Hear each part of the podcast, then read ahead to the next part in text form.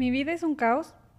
En este episodio hablamos del caos, Internet y la vida.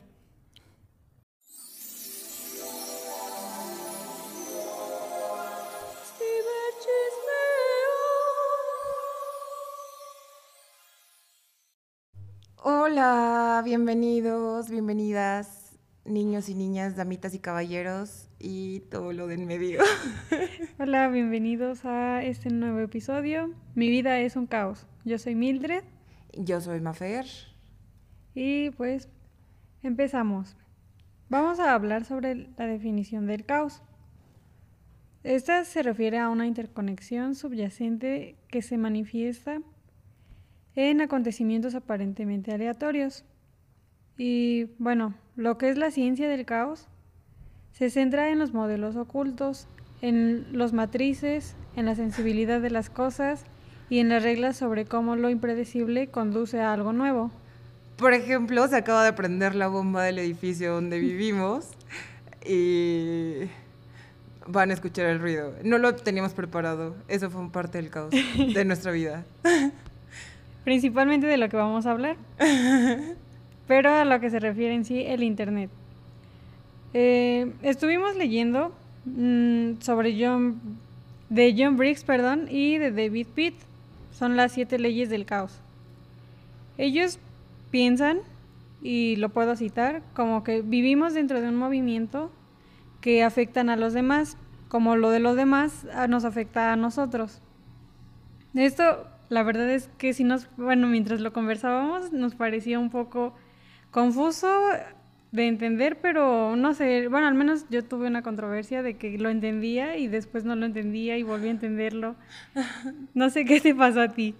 Yo creo que ya lo entendí un poquito más. Era lo que te comentaba de que, eh, dato curioso acerca de mí, estudié un año la licenciatura de física y matemáticas, entonces como que ya, me habían hablado de eso y me lo habían explicado un poco, o sea, como de la teoría del caos, de que el universo es como el caos y la entropía y estas cosas, entonces como tenía un poquito de base, así que eso para mí no fue como tan difícil de entender ya aplicado al internet, ahí sí yo fue cuando dije como, Dios mío, ¿qué es esto? Ayúdame, por favor.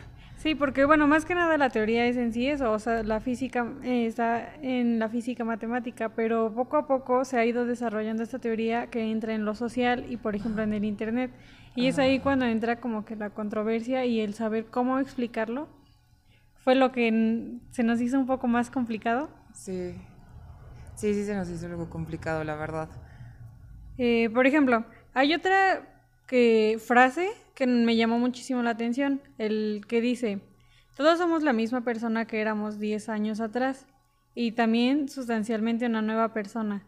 O sea, desde lo físico y lo emocional y la madurez que en la que fuimos hace, o la madurez o inmadurez a la que fuimos hace 10 años, somos una persona muy diferente, pero también somos, o sea, tenemos esa, esa esencia. Ajá.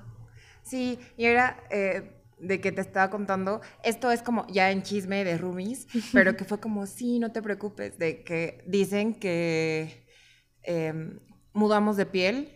Yo te había dicho que tres meses, pero después lo buscamos y creo que son 30 días.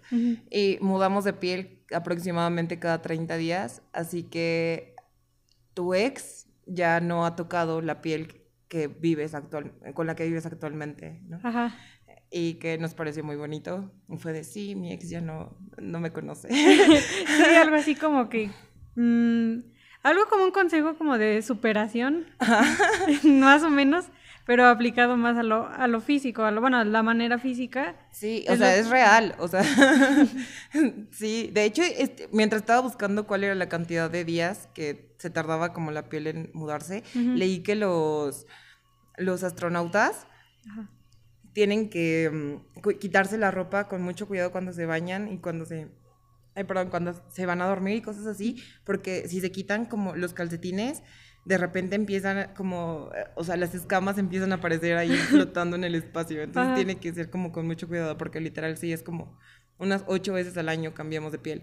Entonces, más allá de pensar como de, ay, este, igual, bueno, todas las células mueren, o sea, esas es como las células de la piel, ¿no? Pero en realidad todas las células que tenemos mueren y viven todo el tiempo, van haciendo nuevas y van muriendo las que tenemos. Entonces, realmente nuestro físico, o sea, no es el de hace 10 años, para nada, no hay manera. Y en cuestión, pues igual como de pensamiento y todo esto, quiero creer que madure en 10 años, ¿no? O sea, que ya no soy la misma persona que hace 10 años. Ajá, o incluso hace un año, o sea, como que has pasado por cosas que hiciste o actuaste de una forma y justamente ahora piensas y a lo mejor eh, llega como que el arrepentimiento y como de es que no tuve el pensamiento que ahora mismo tengo para hacer las cosas que en su momento le hiciste. Entonces, pues, sí es como que...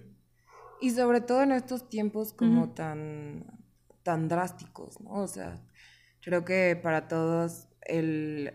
Como aquí en México no tuvimos toque de queda ni nada así, pero sí fue como un momento de todos guárdense en su casa lo más que puedan Sí. Y fue como un momento de que no sabíamos quiénes éramos y qué hacíamos y, o sea, como sin las sin mis amigos, sin la escuela, sin el trabajo, sin como todo lo que es externo, realmente quién soy, ¿no? Entonces ahí fue como un momento de introspección muy fuerte. Sí, para muchísimas personas. Sí, o sea, para todo el mundo, literalmente. Fue como, se nos obligó a hacerlo. Sí, porque había personas, o sea, que siempre han como que vivido con eso, pero hay otras que se les obligó a hacer eso, aparte de obligarse a estar en casa, se les obligó a todo eso, a autodescubrirse y todo eso. Sí. Pero bueno, podemos pasar a ejemplos del Internet. Sí. Eh, hace rato le comentaba a Fer que me parece muy interesante el hecho de cómo AMLO llegó a la presidencia. O sea, ahora mismo y no es como que un caos como lo tenemos o como lo explica más o menos, eh, que yo lo entendí, nuestra vida es en sí un caos. Obviamente un caos tranquilo, quizá en algunos aspectos, pero al menos yo pienso que la presidencia y todos estos años, le decía que yo ni siquiera estaba como consciente que son ya la mitad del sexenio. Entonces, ¿cómo es que llegamos a este caos de esa presidencia. O sea, es lo que aún no me explico. ¿Es lo que me decías de las campañas? Sí, bueno, yo te decía que la verdad, bueno, es como chisme que entre nosotros. No le digan a nadie porque el voto es libre y secreto. pero yo voté por él. Y me costó muchísimo trabajo, sí lo pensé mucho, lo dudé, o sea, estaba todavía frente a la boleta y decía como es que no sé si esto sea lo correcto. como si realmente mi voto hiciera muchísima diferencia, ¿no? Pero yo quería participar en este proceso electoral. Entonces, neta lo estaba pensando mucho. Y lo que le decía a Mil era de que hubo una campaña en Twitter que se llama Abre más los ojos. Y donde tengo, tengo entendido que la directora de campaña de AMLO fue Tatiana Trutier, que me parece que ahora es diputada por Nuevo León, o por Sonora, no me acuerdo, no sé, un, estado del, del, norte. Y creo que hizo una, un trabajo increíble. Y creo que el otro día vi, no me acuerdo cómo se llama la, la agencia de publicidad que llevó esa campaña, pero o sea, también fue muy importante que me parece que ellos, o sea, los de la agencia de publicidad también creían en todo este, esta mm, idea que traía como AMLO y lo que demostraba, o sea, como lo que estaba mostrando en, el momento de su campaña, que pues ahora sabemos que no es lo mismo que ya está haciendo ahorita que ya está en el poder, ¿no? Ajá. Pero hicieron una campaña muy, muy buena. O sea, esta de Abre más los ojos, que eran unos como folletitos que visualmente estaban bien bonitos, que me parece que incluso repartieron algunos impresos en, en el metro de la Ciudad de México y que hablaban como del medio ambiente, de la equidad de género, creo que también hablaban como de economía, que, o sea, era como el plan de gobierno de AMLO y me pareció una muy, muy buena campaña. Y también lo que te decía era como de que... Eh, por ejemplo, mis abuelos, me parece hasta donde sé que también votaron por él, pero ellos jamás vieron esa campaña. Ellos vieron una campaña completamente distinta de acuerdo a sus ideas como de boomers. Pero... Y esa campaña yo nunca la vi. O sea, estuvo perfectamente segmentada. Sí, porque es lo que decías. O sea, tú lo viste en Twitter que es donde tú eh, puedes estar más, o sea, las redes sociales en sí. Y ese fue como que esa campaña fue segmentada para jóvenes. Pero para ellos existió otra campaña en donde ellos se desarrollan más. Por ejemplo, que es pudiese ser los periódicos o Radio, te- incluso televisión. ajá, radio, televisión. Sí, porque, o sea, ellos sí ven la tele, ¿no? Yo Sí. no veo la tele desde hace muchísimos años. Y, pero sí, o sea, estuvo muy, muy bien segmentada y me parece que ese fue como el, el punto ideal para que, y, o sea, esto y el prometer como la, algo diferente Sí. a lo que ya conocíamos siempre. Y pues, por ejemplo, fue más como sus promesas de no voy a ser igual que los otros, que ya llevamos mucho tiempo. Y también es lo que te comentaba, Ah, sí. como que el hecho de que tantos años ya con lo mismo del PRI, PAN y todo, o sea, todo el mundo ya estaba como que cansado. Ajá. Entonces fue como que, bueno, hay que darle una oportunidad. Y como el ejemplo que ponías, Sí, el ejemplo de que eh, le das chance al- de ser tu novio al guapo y te rompe el corazón. Y luego al listo y te rompe el corazón. Y al gracioso y te rompe el corazón. Y es como de, bueno, el que no es ni tan listo, ni tan gracioso, ni tan guapo, Pero pero, que lleva, lleva muchos años insistiendo en que me va a hacer feliz. Va, le voy a dar chance. Y creo que es lo que nos está pasando ahorita, que es como de, chale, es lo mismo. también te rompió el corazón. También me está rompiendo el corazón. Ajá, entonces creo que eh, fue como que varios puntos que hicieron que se desatara el caos en lo que es en sí como que el que ganara y el y su desarrollo en la presidencia. O sea, desde tantos años que estuvo ahí, Insistiendo. ajá, insistiendo y pues tú le dabas como que oportunidad a alguien más. Por ejemplo, el último creo que muchos le hicieron porque Peña, o sea, lo consideraban alguien atractivo. Sí. Entonces fue más que nada eso. Es el ex guapo. Ajá. Sí, es nuestro ex guapo de la nación. Entonces fue más que nada eso, porque también estaba en competencia él. O sea, pero a quién ibas a preferir a alguien atractivo y joven que a alguien ya más grande. Necio. Sí. Entonces, pues, después de un sexenio muy, mm, ¿cómo se puede decir? Muy raro, muy feo Sí, de lo que dio fue. mucho que Ajá. desear. O sea, muchos dramas. Sí, que bastante. que siguen en, en. ¿Cómo se llama? O sea, que se siguen Vigentes, investigando. ajá. Ajá. Entonces, pues fue como de, bueno, ya no nos queda otra opción. Sí. Y entre sus candidatos, pues no había muchísimo que elegir. O sea, también fue, siento que fue como que mm, al- algo como que ya, ya lo conoces. Entonces fue como que, bueno, pues ya, o sea, es el mismo ejemplo. Sí. Y Del ex. Era ese amigo frenzoneado que eras de, ay, no, ni me gustas. Bueno, ya te voy a dar el chance. Y ya me cansé formas- de lo mismo. Sí, de todas formas hace lo mismo. Ay, ay, ese amigo frenzoneado. Entonces, pues nosotros estamos ahora, todo México está con el corazón roto porque Porque fue más de lo mismo. Pero narcisista. así. Y otro ejemplo que tú me decías es el famoso fosfo fosfo. Ah, sí, el fosfo fosfo. Sí. Ahí creo que ese fue mi único ejemplo que yo agarré de, del caos y el internet. Pero es un gran ejemplo que, o sea, literalmente ejemplifica cómo desde una mínima cosa llega a grandes cosas. O que puede ser, o sea, un caos, porque yo lo veo el caos no como, eh, como negativamente, forzosamente. Puede ser positivo y negativamente, pero pues es a un futuro. Entonces, ¿lo puedes explicar? Sí. este. ¿Cómo era? Ah, sí. O sea, de que antes de esta, este ah, episodio de Instagram del Fosfo Fosfo, creo que, bueno, igual y no sé si es porque es como mi visión externa o lo que sea, pero tanto, ay, ¿cómo se llama el esposo? Samuel. Samuel, Samuel García, como Mariana Rodríguez, Mm, sí. no estaban como en el mejor lugar público. O sea, tenían este drama de que estuvieron revendiendo los cubrebocas que eran para médicos y los estuvieron revendiendo súper caros y también como el drama de que Samuel García salió en fotos con su papá y cuan- cuando era chiquito, pero con narcos y que, o sea, como de que tenían nexos y, o sea, como hubo muchos dramas antes de eso, hubo Mm, muchos pues, puntos solo negativos. el mínimo drama fue el de cuando estaban en Corea en videollamada ellos dos. Que Ajá. lo tacharon de machista de y todo machista. eso. Sí, o sea, sí Ajá. tenían como muchos puntos Sí. muy en contra. Y que igual y para nosotros que tenemos como esta visión centralizada, es como. ¿cómo es posible?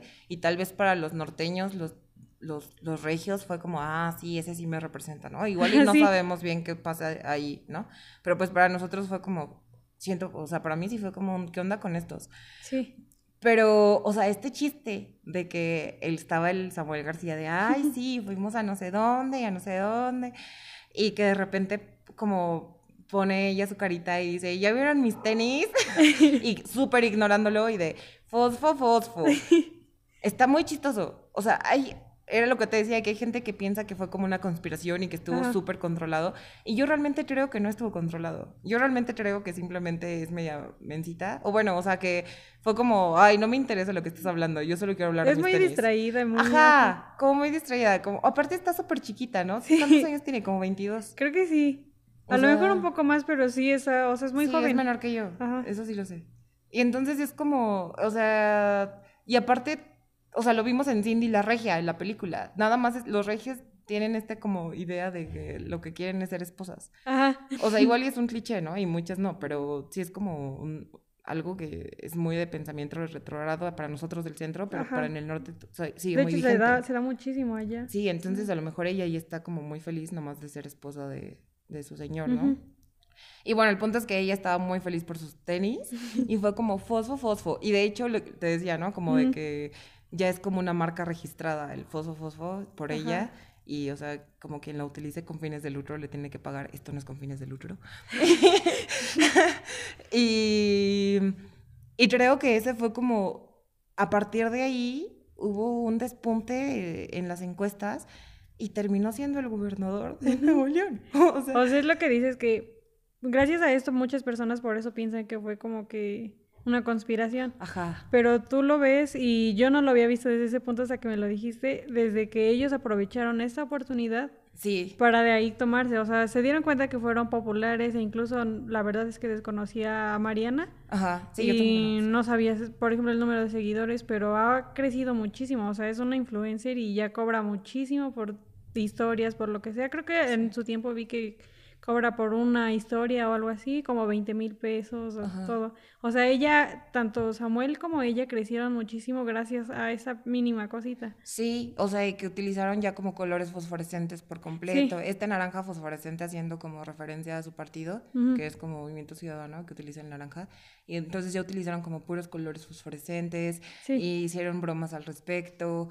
Y, o sea, creo que, yo realmente creo que no fue como pensado pero que lo aplicaron muy bien. O sea, supieron darle como ese, esa fuerza para, para llegar a la gobernatura, que es lo que sucedió realmente. Ajá, y es lo que te decía, a lo mejor, y ahorita ya como que están buscando el hecho de, porque no lo querían en sí como gobernador, no lo querían, entonces están como que buscando su, sus puntos débiles, lo que te decía de Mariana, que la, bueno, que acusaban al partido de no haberle pagado a Mariana como influencer. Pero ella se supo defender porque creo que hace tiempo también ya pasó algo así. Vale, al ser influencer ella, eh, pues ya había ayudado a Samuel de, esa, de alguna forma. Realmente no recuerdo muy bien, pero ya la habían acusado, INE creo. Eh, entonces pasó lo mismo, pero ella pues se supo justificar en el hecho de que ella es ciudadana y tiene el derecho a la libertad de expresión. Entonces, pues simplemente era lo que ella hacía, apoyar a su esposo en su trabajo, porque pues puede ser cualquier trabajo y aún así lo iba a apoyar. Y siendo influencer, pues le encanta subir como que todo a sus redes. Y esa fue su manera de justificarse.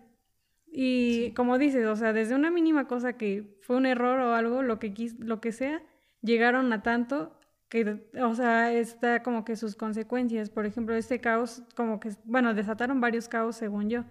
Es como este que te digo que la acusaban y pues el caos en sí de que llega, llegó a ser gobernador. Ajá. Sí, que igual estaba medio difícil, ¿no? Aparte de él, la verdad, o sea, bueno, pues no vivimos en Nuevo León, pero yo no sé quiénes eran los otros candidatos.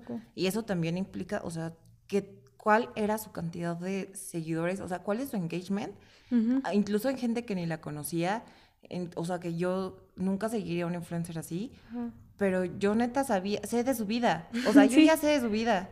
Y ni siquiera vivo cerca de Nuevo León y ni siquiera la sigo y nada, o sea, tienen un poder muy, muy increíble, yo creo. Y de hecho, el día de las elecciones y todo eso, eh, pues, o sea, como que fue muchísimo la tendencia y todo eso. E incluso llegué a ver memes como que, que si podían votar por él o que no fueran de Nuevo León o lo que sea, porque ya fue como que muy, muy grande ese tema y la influencia que ambos tenían en, en Internet en sí, en México. La verdad es que desconozco, pero casi siempre si hay algo en tendencia en México, casi siempre es en Sudamérica también. Entonces, o sea, como que todos los con todo lo que hacemos en México se conoce.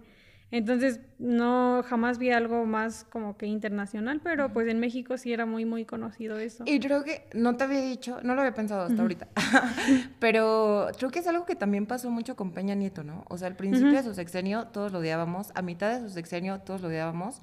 El último año creo que lo hizo muy bien, se relajó mucho, o sea, hizo un corazón feo en el grito de independencia, dijo, estamos a cinco, ah, no, a tres minutos de llegar a no menos. Oaxaca, no menos, a cinco, o sea, ya era muy chistoso y estaba muy relajado, fue como de, ya, no me importa nada, y entonces era, estaba tan relajado que igual hizo, creo que siento hizo, este, como un muy buen uso de redes sociales, y ya todo el mundo parece que olvidó todo lo malo que hizo. O sea, fue como, ay, piña. Ajá, fue como que, o sea, se dejó llevar por todo lo que, las cosas que hizo, por ejemplo, eso, creo que su chiste de piña fiel y eso, y que se le cayó el pastel, o sea, ese tipo de cosas, como que tú las recuerdas, solo recuerdas eso. Sí. Porque, o sea, sí puedes recordar las cosas malas que hizo, pero te ríes de, de las cosas chistosas que hizo. Sí, estuvo chistoso. Sí. O sea, creo que eso le faltó mucho a muchos presidentes de los, o sea, anteriormente. O sea, no tuvieron estas como plataformas de poder demostrar que eran como humanos chistosos, ¿no? O sea. Y aparte de que muchos, por ejemplo, a AMLO no le gusta que hagan como bromas de él o memes o algo así. No, y Peña, pues la verdad es que era como que me da igual, o sea,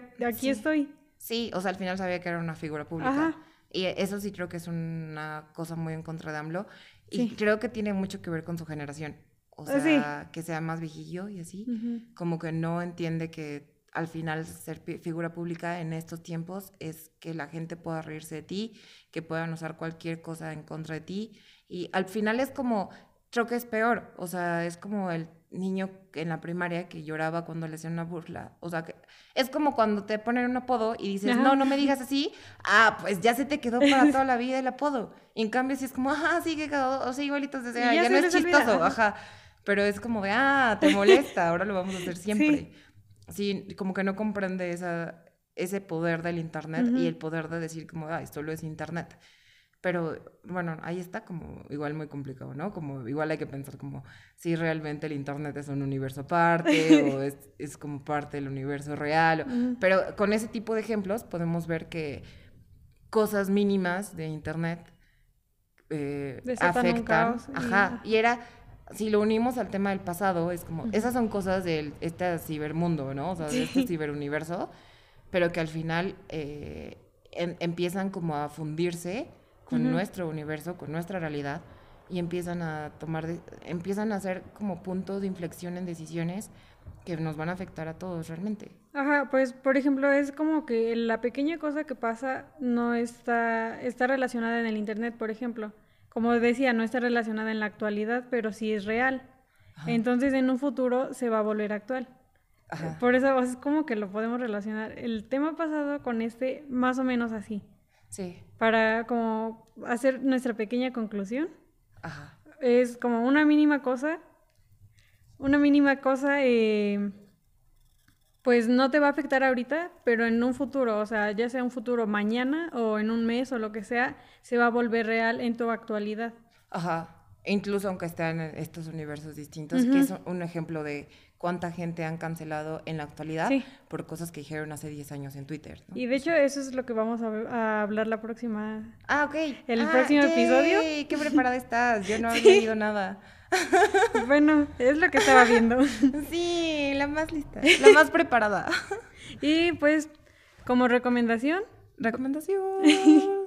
vamos a recomendar un documental de Netflix que se llama El dilema de las redes sociales. Ajá. No queremos como que... The Social Dilemma, Ajá. en inglés. Porque son bilingües. no queremos dar spoilers, porque realmente es muy bueno, entonces les recomendamos verlo. Pero pues básicamente es como expertos en tecnología. Eh, dan eh, una explicación y alarman a la gente el cómo funciona el Internet. Básicamente, Las redes sociales, ajá. sí. Sí, básicamente es eso, entonces pues les recomendamos verlo. Tener cuidado, o sea, como qué se puede hacer, qué no se puede hacer. Y creo que es todo. Es todo, es todo. Sí. Ya, hace mucho calor aquí en nuestra cabina improvisada. Así que... nos despedimos. Esperamos que no haya sonado tanto la, la bomba del edificio. Es que si no nos íbamos a quedar sin agua. No queremos quedarnos sin agua. Ajá. Pero nos Estamos escuchando la próxima semana. La próxima semana, el martes. Sí. Adiós. Adiós.